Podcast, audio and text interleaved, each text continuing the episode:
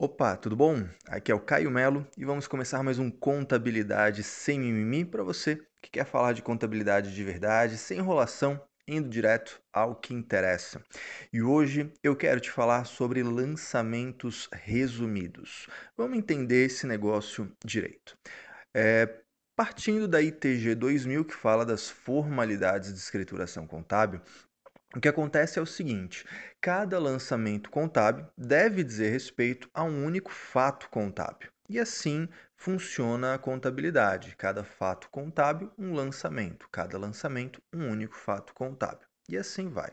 Né? Às vezes você tem uma cadeia de fatos contábeis, enfim, mas isso é outra questão. Agora, Nessas contabilidades de correria, de dia a dia apressado, de carteira de clientes inchada, sem você conseguir dar a devida atenção a cada cliente, processos de automatização não muito bem feitos, aí a gente tem alguns fenômenos, né, como o lançamento resumido. Qual que é a ideia desse lançamento resumido? É quando você resume é, uma série de fatos de um dia, de uma semana ou de um mês num único lançamento. Isso não está errado a priori, tá? O Código Civil prevê essa possibilidade. Só que é o seguinte, quando você faz um lançamento resumido, automaticamente você tem a necessidade de detalhar isso. E aí vem a parte que a grande maioria nunca se ligou.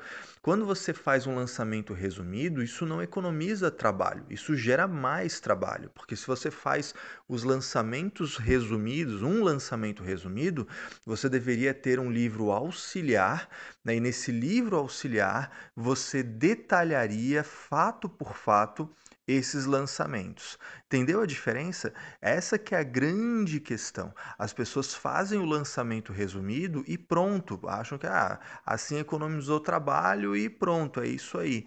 Então, se você não faz um livro auxiliar, sinto-lhe e, faz lançamento resumido, sinto lhe informar, mas essa sua contabilidade está a um passo de se tornar uma contabilidade imprestável, uma, é, é uma contabilidade desclassificável.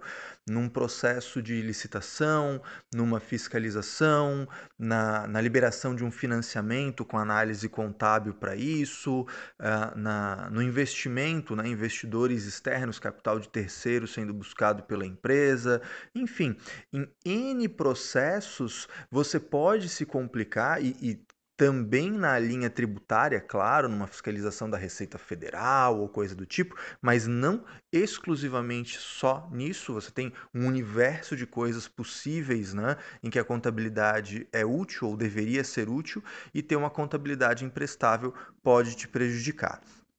Se você, nesse momento do áudio, né, nesse momento do podcast, está escutando isso e falando, pensando consigo, ah, mas eu não faço lançamento resumido, eu quero te trazer três exemplos de N empresas que fazem lançamento resumido e não se ligam disso. Primeiro, recebíveis. Sabe aquela empresa, aquele comércio, padaria, mercado, lojinha, né, loja de 99, enfim, aquele, aquele comérciozinho que você faz a contabilidade, que ele recebe um monte de, de, de vendas pequenininhas ao longo do dia, você contabiliza uma por uma ou faz um único lançamento é, totalizando os recebimentos do dia? Principalmente quando a gente fala de recebimento em dinheiro. Cada lançamento, cada recebimento tem um lançamento individual? Se não tem, isso é um lançamento resumido. Outra coisa que acontece com muita frequência é com o imobilizado. Você pega lá uma indústria, você pega uma transportadora, enfim, são, são empresas que têm um alto volume de itens no imobilizado. Aí você tem lá 50 caminhões, você tem lá é, 40 máquinas. Você faz um lançamento de depreciação para cada item do imobilizado? Porque muita gente controla separado isso no patrimônio, mas na hora de integrar a contabilidade vem um lançamento só, um débito, um crédito e aquele histórico genérico, lançamentos de depreciação das máquinas do mês de abril. E aí, você acha que isso não é um lançamento resumido? Claro que é. E aí? Cadê o livro auxiliar detalhando isso? Ah, Caio, mas aí eu tenho um relatório auxiliar. não é relatório auxiliar, não é relatório gerencial, é livro auxiliar. Ou a contabilidade está detalhada, ou ela é feita resumida, com livro auxiliar detalhando o lançamento resumido. E por último, um outro exemplo que é o dos tributos. Cada débito e crédito de CMS, de IPI, de PIS, de COFINS, é feito o lançamento individual ou é feito aquele único lançamento dos créditos apurados no mês X. Se está sendo feito resumido, de novo, cadê a contabilidade detalhada? Cadê o, o, o livro auxiliar? A essa altura do campeonato, talvez você seja meio bravo, brava comigo, pensando, ah, Caio, mas se eu for fazer tudo detalhado, eu acabou o mês, eu não consegui fazer tudo, eu vou viver só para fazer isso. Eu sei que não é fácil, eu sei que é complicado, para não dizer um palavrão, sei que é complicado não fazer, é, é, é complicado fazer essa contabilidade 100%, cuidando de todos os detalhes, tudo detalhado. Mas é o seguinte, hoje em dia tem tanta tecnologia Hoje em dia tem tanto sistema que te ajuda a integrar, a importar, a fazer a, a, a, contabilidade online, a fazer contabilidade em tempo real. Tem tanta ferramenta, tanta tecnologia, tanto software disponível, cada vez mais barato ou menos caro, vamos dizer assim. Por que, que eu não estou prestando atenção nisso? Então, o que eu quero com esse podcast não é te fazer um, um, um um alerta do tipo, olha, se você não faz contabilidade detalhada hoje, você não vai para o céu. Não, não é isso. O que eu quero é que você crie um planejamento de médio e longo prazo, pensando, olha, minha contabilidade está aqui, mas eu precisava chegar lá, eu precisava chegar nessa coisa detalhada, eu precisava cuidar disso com mais detalhe, com mais atenção. Será que não tem algum parâmetro no meu sistema que permita fazer isso melhor? Será que não tem como o meu sistema me oferecer uma solução para isso? Será que eu não tenho como usar alguma outra outra ferramenta que me auxilie nisso? São essas coisas que eu gostaria que você refletisse, pensasse para elevar um pouquinho mais o padrão da sua contabilidade. Até porque há, um ano atrás, o podcast está sendo veiculado aí em janeiro de 2019. É, há um ano atrás, eu te diria que isso é uma, é, seria um exercício teórico, né? De ah, uma fiscalização, desclassificar sua contabilidade.